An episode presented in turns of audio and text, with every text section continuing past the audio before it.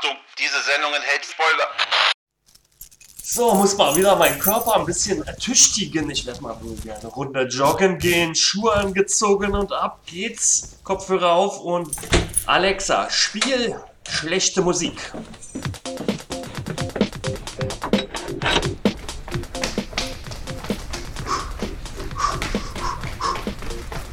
Endlich mal wieder Kreislauf in Schwung bringen. Ah, muss mal dann wieder am Ufer lang joggen, da wo die schöne Natur und die Wiese ist. Da ist ruhig, keine Menschenseele. Ah, Ah, wer ist das denn? oh, was ist denn das da? Das ist ja genau mein Typ. Halbplatz und Wampe. Stehe ich total drauf. Komm her. Wer bist du?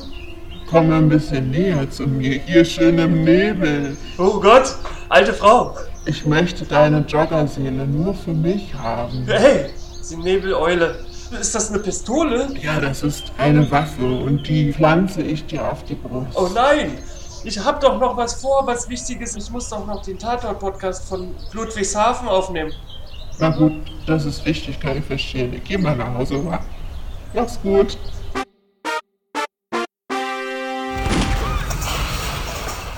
Meine Damen und Herren, wir sind wieder am Start zum Tatort-Podcast. Wir haben die Folge 1000 156. auf, äh, angeschaut und wollen jetzt den Podcast entsprechend aufzeichnen. Das war der Ludwigshafener Tatort mit dem Titel Hetzjagd. Die Kommissarinnen Odenthal und Stern waren unterwegs und haben ermittelt im Nazi-Milieu. Wenn man es überhaupt Milieu nennen kann. Äh, ja, genau. Äh, vielleicht kommen wir da noch drauf, weil so richtig das Milieu würde ja nicht wirklich beleuchtet. Vielleicht sind wir dann auch schon beim Schnellschuss. Also ja, mein Schnellschuss. Ich habe es mir irgendwie auch schon aufgeschrieben. Es ist letztendlich tief in die Klischeekiste gegriffen worden und mit dem Holzhammer abgedreht. Ah, sehr schön. Ja, von mir gibt es, äh, wenn es Punkte zu vergeben gilt, äh, drei von zehn Punkten. Ähm, ich gehe in die ähnliche Richtung. Ich habe äh, notiert Melodram, plakativ. Und ein Wort war ich zu faul zum Suchen. Ein Synonym für Abfrühstücken. Ja, fällt mir jetzt spontan auch nichts ein.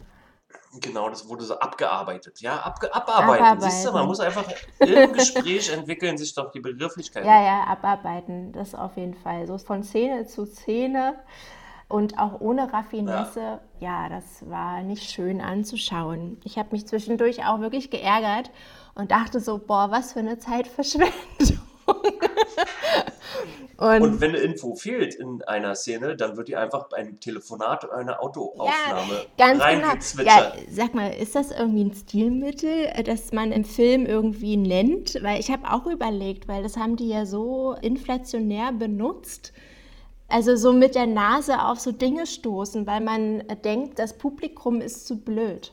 Also wirklich. Ist halt so eine Sache. Also, du bist ja jetzt hier neu in unserer Crew, aber wir haben ja schon einige Lena Odenthal-Tatorte besprochen. Mhm. Und wir fanden die insgesamt tatsächlich auch immer wieder sehr schwach. Und wir hatten auch Titel K.O.dental und so. Wir haben schon unsere Wortspiele drauf gemacht, weil war immer etwas fahrig und so nicht unser Geschmack. Mm. Und da möchte ich auch nochmal rückblickend äh, darauf hinweisen, dass ich den letzten noch etwas überdurchschnittlich be äh, betitelt habe, den letzten Tatort. Und äh, das hier ist in meiner Meinung nach ein unterdurchschnittlicher beziehungsweise nicht aufregender Tatort. Mm, Ja, also ich finde auch im Vergleich äh, zu den anderen dreien, die wir jetzt gesehen haben, die ja jetzt auch von ihrer Qualität, finde ich jetzt persönlich auch immer ein bisschen abgenommen haben. Aber war der jetzt wirklich, ähm, Der Tiefpunkt! der Tiefpunkt ist erreicht. Ich hoffe, es geht bei den nächsten Tatorten wieder aufwärts. Also ich habe gedacht, die verkaufen mich hier für blöd. Ach so, wir haben uns, äh, siehst du, in aller Eile noch nicht mal vorgestellt. Ich bin Kommissar Bülow Ja, ich bin Kommissarin Wenke. und unser üblicher dritter Kandidat des Podcasts ist heute nicht zugegen, aber hat uns eine kleine Nachricht hinterlassen. Wollen wir doch mal hören, was er zu sagen hat zu diesem Tatort. Zugespielt und abgespielt. Die mörderische Meinung.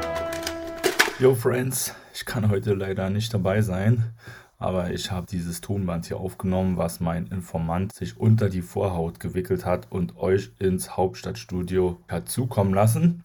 Ich wollte auch kurz meinen Senf noch abgeben zu dem Odenthal-Tatort. Bei Minute 15 habe ich echt so notiert, was geht ab, Alter. Voll auf Adrenalin. Zwei warme Tote, ja, quasi. Also war ganz schön Action. Alles live. Dann Minute 22 habe ich mich gewundert, wie wollen die das jetzt noch schaffen, dieses Thema in den verbleibenden 68 Minuten abzuhandeln? Weil ich dachte halt so, ja, da ist Nazis, Verfassungsschutz, pipapo, wie soll das denn noch rund werden? Und bei Minute 30 habe ich mich gewundert, was, Alter, schon wieder Grippe? Aber es hat sich ja dann so als Alibi herausgestellt. Ich dachte, die wollten da irgendwie schon wieder das Thema Corona oder so undercover unterbringen. So, und ganz am Abschluss habe ich mir aufgeschrieben, guter Tatort, beschissener Titel. Dann bin ich schlafen gegangen. Und wie komme ich da zu dieser Einschätzung? Ich fand die Story irgendwie geradlinig. Die Message war mir politisch sehr angenehm. Wieder zwei Frauen im Game. Und die Bilder haben mir wirklich gut gefallen, weil ich auch mal so ein bisschen ein Gefühl für die Stadt Ludwigshafen bekommen habe. Ich habe den Tatort mir auch wieder in der Hörfassung angesehen und das hat man sonst nicht gehört, aber dann hat der Sprecher sehr oft äh, erwähnt, sie fahren über die Kurt-Schumacher-Brücke oder im Hintergrund die Kurt-Schumacher-Brücke oder sie geht die Kurt-Schumacher-Brücke entlang am Ortseingangsschild von Mannheim vorbei. Also Kurt-Schumacher Bridge, richtig kleine Nebenrolle gehabt, fand ich sehr gut und insgesamt also ich bin schlafen gegangen mit einem guten Gefühl von A nach B die Story, gute Optik, gute Message. Andererseits, wenn man sich jetzt mal anguckt, was da so abgegangen ist, dann kann man schon ein bisschen ins Grübeln kommen. Also da geht einer am Rheinufer joggen hm, und dann warten gleich mehrere Menschen auf ihn, unabhängig voneinander, die ihn ermorden wollen. Und derjenige, der es dann nicht war, und das könnte er ja auch beweisen anhand von irgendwelchen Schmauchspuren oder was weiß ich, dreht plötzlich völlig grundlos durch und ballert eine Polizistin tot. Und dann, aus reinem Zufall, treffen sich die Hinterbliebene und die flüchtige Mörderfreundin und teilen sich eine Nacht lang ein Hotelzimmer, in dem natürlich ein spitzes Obstmesser zum Inventar gehört. Und die eigentliche Täterin ist am Ende die reiche Mutter, die ein Verhältnis mit dem Partner ihrer Tochter hatte und nicht klarkam, dass er Schluss gemacht hat und deshalb ihr komplettes Luxusleben über den Haufen wirft, um ihn totzuschießen. Ja, und dann habe ich mich am Ende wirklich so auch gefragt, dieser Titel Hetzjagd äh, ist ja völlig out of space. Und ein bisschen schade fand ich dann auch halt, dass die Nazis hier wieder so als dümmliche Grobians dargestellt wurden, was sie ja heutzutage eher nicht mehr unbedingt sind. Ich sage nur Hipster-Neonazis und Identitäre. Aber trotzdem, summa summarum, ich fand den Tatort irgendwie gut. Ich bin selbst ein bisschen überrascht davon und bin auf jeden Fall sehr auf euren Output gespannt. Also, Boah, ja. Er ist über, gespannt auf unseren Output. Ja, also ich fand ja gut, dass er zum Schluss in seinem, der, unser Informant nochmal die Kurve gekriegt hat und wirklich auch den Inhalt, den wir ja gerade besprechen, so ein bisschen zusammengefasst hat und auch die Absurdität dessen ein bisschen Ja, einfach nur durch die Zusammenfassung klargestellt hat. mhm, genau. Auch der Titel Hetzjagd. Ähm, Hetzjagd, weißt du, dann rennen viele, viele Menschen rennen hinter jemandem her, aber es gab von niemandem viele. Es gab weder in der linken Szene viele zu sehen, es gab in der rechten Szene viele zu sehen. Es waren einfach nur Einzelpersonen. Mhm. Und was mich auch ein bisschen irritiert hat, die Nazi-Braut, die hat ja dann, nachdem äh, sie auf der Flucht war, äh, versucht, Kontakt zu finden in ihrem rechten Netzwerk und es war ein Mensch. Der wurde gerade abgeführt von Polizisten. Mhm. Und somit ist ihr ganzes Netzwerk, was sie kennt, ihr ganzer Freundeskreis, das war's. Das, mehr hat sie nicht da, oder was? Dasselbe gilt aber auch für die äh, äh, reiche Tochter. Ja, gut, da wurde es ja so ein bisschen erklärt von der Mutter, dass sie wohl nicht viele Freunde hat. Ne, aufgrund ihrer Art, also sie ist sehr direkt und so. Und äh, dann ist es ja auch ein bisschen so, der, der Freund von dem Tillmann, der Jim Tacke, war ja wohl der Ex-Freund äh, von ihr. Und da gab es wahrscheinlich auch Probleme auf jeden Fall. Und deswegen ist sie wahrscheinlich da auch nicht mehr so in dem Milieu unterwegs. Kann gut sein, dass, dass da natürlich das für sie ein bisschen schwierig ist. Aber jetzt, ich finde auch, es war viel zu sehr Einzelperson. Ich finde auch, da wird ja auch von einem Netzwerk gesprochen, also gerade in der rechten Szene. Und dann sieht man drei Leute, also die recht sind. Und ich finde eh auch so ein bisschen, also der Stoff bietet sich ja eigentlich an, äh, wenn man über Extremismus äh, vielleicht einen Fernsehfilm macht, sich so ein bisschen die Milieus anzuschauen. Das ist ja viel interessanter, als am Ende dann so ein Plot zu spinnen, dass es äh, dann doch die eifersüchtige Mutter war. Also was total absurd ist in dem Ganzen. Mm, Ja, okay, unabhängig von äh, der Auflösung und des Ja, aber Täters. es spielt ja überhaupt keine Rolle, dass der rechtsradikal war. Oder da gibt es ja, Ja. überhaupt keine Aussage oder die, die beziehen ja überhaupt keine Position. Also der hätte auch aus einem anderen Milieu kommen können. Ja, es war alles so plakativ und so, so eindimensional, Ja, dass man total. da auch keine Tiefe hatte.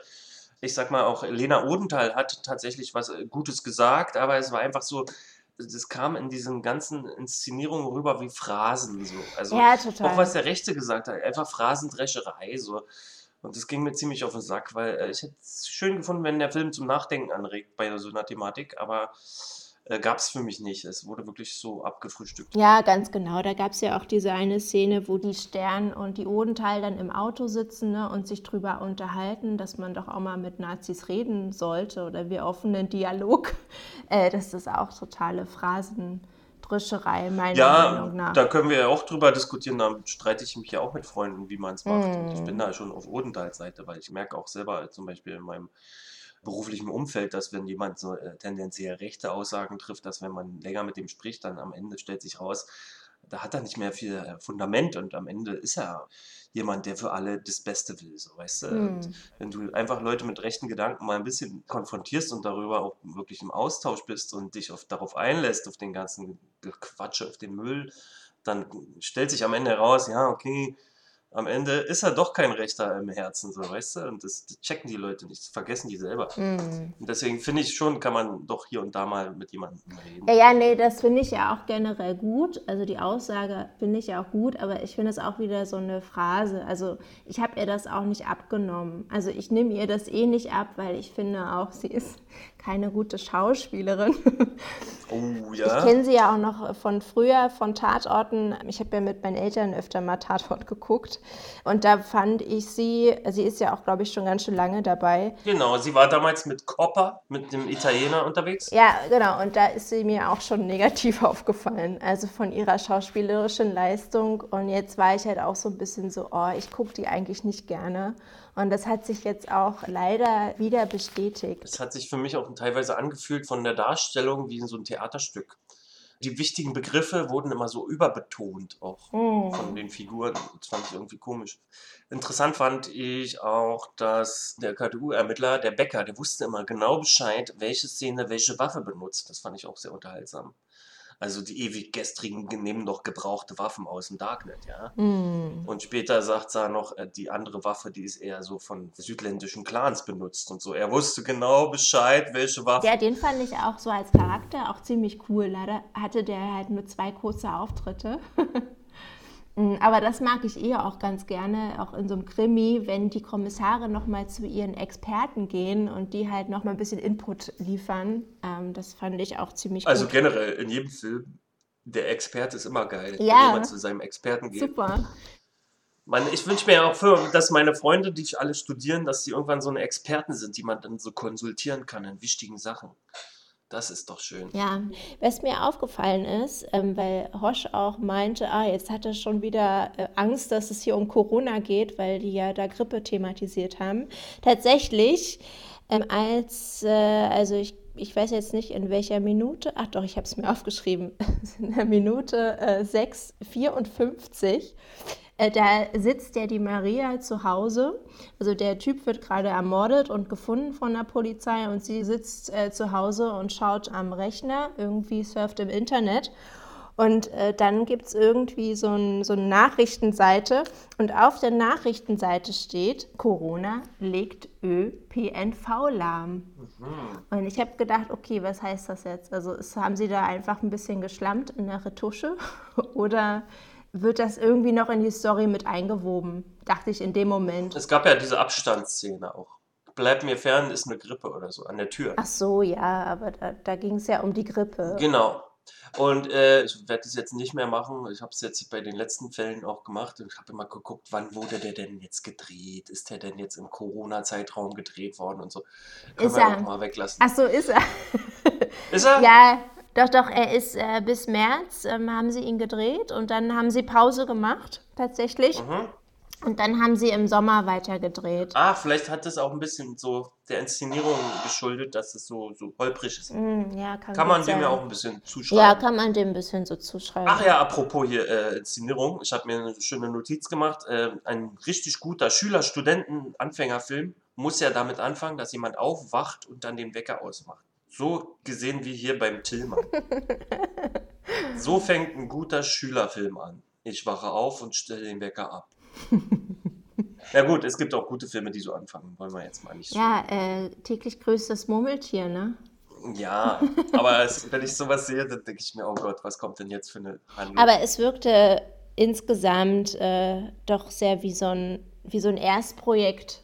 Also ich weiß auch nicht, es ist so in, in der Inszenierung super schlecht, super dick aufgetragen. Also da gibt es halt auch wirklich so ein paar Szenen, auch diese Rückblenden, wie die da reingeschnitten wurden, also so ohne Fein. Ach so, ja, die waren ja irgendwie so neben der Ah, Spur, weil ja, die dann, so ohne wenn, wenn die erschossene Frau aus dem Wasser da äh, auftaucht, das war ja sehr aufwendig auch, glaube ich. Ich weiß, oder ja auch überhaupt der Anfang. Also schon alleine diese Titelsequenz, ne? Also dann die Hetzjagd, wie sich das aufeinander schichtet und dann dieser Nebel und dann sieht man diese Frau im Nebel stehen.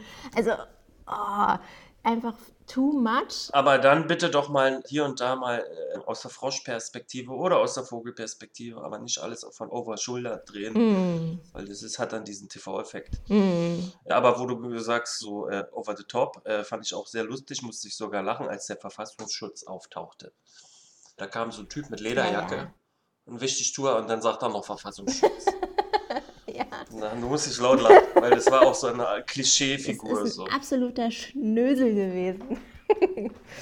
ja, der Typ. Nee, was mir zu dem Zusammenhang einfällt, es gab nämlich einen Polizeiruf 110, da war Joachim Krohl, ein Verfassungsschutzbeamter, der einen Aussteiger-Nazi versucht zu überreden. Mm. Das war ein, ein zum Nachdenken anregender rechtsthematischer Krimi. Genau, den kann ich auch in dem Zusammenhang empfehlen, das Gespenst der Freiheit. Ui. Ähm, es gab einen Bronzenmoment. Mhm.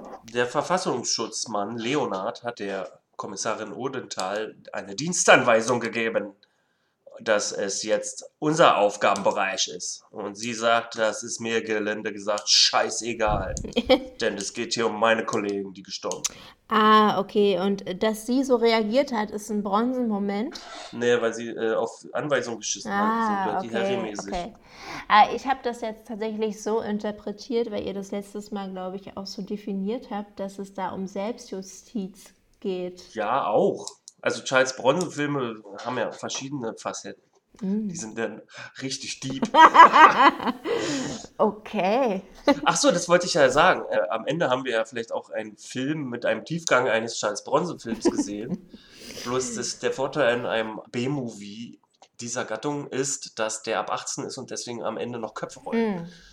Also ich hätte diesen Film wahrscheinlich auch noch vergnüglich angeguckt als Videotheken-Action, wenn dann Ja. vielleicht der Cop am Ende wirklich alle weggeballert hätte. Vor allen Dingen, ich glaube, es wäre irgendwie auch ein ganz witziger Film gewesen, wenn die sich selber nicht so ernst genommen hätten, weil es gab tatsächlich auch so ein paar komische B-Movie-Gruselszenen. Gerade da, wo dann die Hedwig äh, so ein bisschen traumatisiert durch die Gegend rennt und halt immer die Tote die tote Frau sieht. Genau, die Frau Winter, die da erschossen worden ist. Mit so einem ganz skurrilen Soundtrack. Ja, drunter, also irgendwie, ich fand es dann schon, irgendwie war es auch wieder gut, auf so eine trashige Art und Weise. Und wenn sie das so durchgezogen hätten, dann wäre das, glaube ich, gar kein so schlechter Krimi gewesen. Aber die haben sich zu ernst genommen. Äh, und unser Informant Horsch hat ja noch diese eine Brücke erwähnt, die habe ich jetzt nicht mehr notiert, aber ich fand sehr lustig, als der Polizist die äh, Nazi-Braut dort verfolgt hatte, rennt der doch tatsächlich an einem Tag vorbei, einem, einem Graffiti, an dem What? Fuck Cops steht. das ist ja aufgefallen. Ja, das, ne, weil da waren ganz viele Graffitis, die sind durch so einen Ja, Tunnel ja, das gelaufen. weiß ich, aber dass dir ausgerechnet das aufgefallen ist. Äh, ich fand es halt lustig, dass er an Fuck Cops vorbeirennt. Ja, Das war vielleicht nicht absichtlich, aber es war schön. Es war ironisch. Vielleicht versehentlich ironisch. Ja, ich glaube versehentlich. Ja. Ganz bestimmt. Und ich habe Nö, naja, komm, wenn der Kameramann sagt, guck mal, hier steht verkopst, da musst du lang rennen, kann ich mir schon vorstellen, dass sie es noch mitgenommen haben. Hm, ich weiß nicht. Der, der, der Film hat ja überhaupt nichts Subtiles gehabt. Also, Ja, deswegen aber kann ich mir vorstellen, dass der Kameramann dann sagt, Bruder, du musst hier vorbei. ja, eventuell, ja. Aber ich fand auch die Verfolgungsjagd so ein bisschen lächerlich. Also, das war, glaube ich, auch bei Minute 15, wo äh, der Freund von ihr, der Ludger Rems, da aussteigt und da die Schießerei anfängt und sie dann da wegrennt. Und ich denke mir so, ey, da sind doch mehr als zwei Polizisten. Warum rennt denn da nur einer hinterher? Also Ja, ja, ja. macht doch alles gar keinen Sinn. Und wenn da eh alles voll Polizei ist, auch das ganze Gebiet, warum verliert man die dann? Und er hat doch auch ein Walkie-Talkie. Also, das habe ich überhaupt nicht verstanden. Apropos, äh, was ich nicht verstanden habe, war das ganze Verhör von dem Nazi, auch ähm, von der Odenthal. Sie hat ihn da doch ausgehört und der hat doch gesagt, er war es nicht, da war noch eine Frau. Mm. Und es wurde ja auch so mit Musik unterlegt, so dramatisch und spannend, aber das hatte keinen Mehrwert. Alles, was der erzählt hat, wussten wir schon. Ja, ja, natürlich. Das Einzige, was wir da sehen, dass wir gefühlte zehn Minuten zuschauen, wie sie davon erfährt, was der Zuschauer schon seit Minute eins gesehen hat. Mm. So, und dann denke ich mir auch, ey Leute, da müsst ihr nicht noch spannende Musik draufpacken. Und dann auch vor allen Dingen diese Szene, wie sie da in dem Nebel, das kam mir, glaube ich, öfter auch wie so eine Art Rückblick oder weiß ich auch nicht. Es hatte so einen, so einen, plötzlich so einen mystischen Charakter.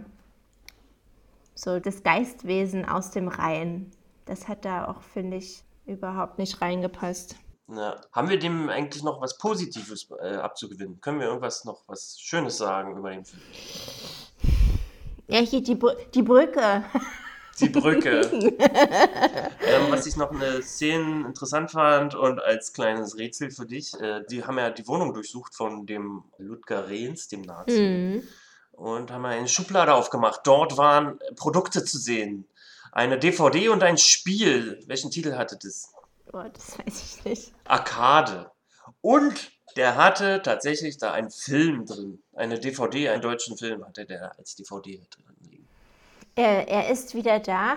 Nein, er hatte Lambok da drin liegen. Äh, okay. Mhm. Mhm. So.